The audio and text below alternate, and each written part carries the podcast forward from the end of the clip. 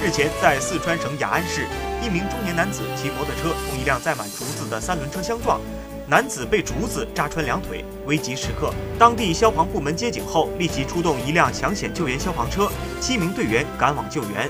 消防接警赶到现场时，发现中年男子所骑摩托车已嵌入三轮车所拉竹子里，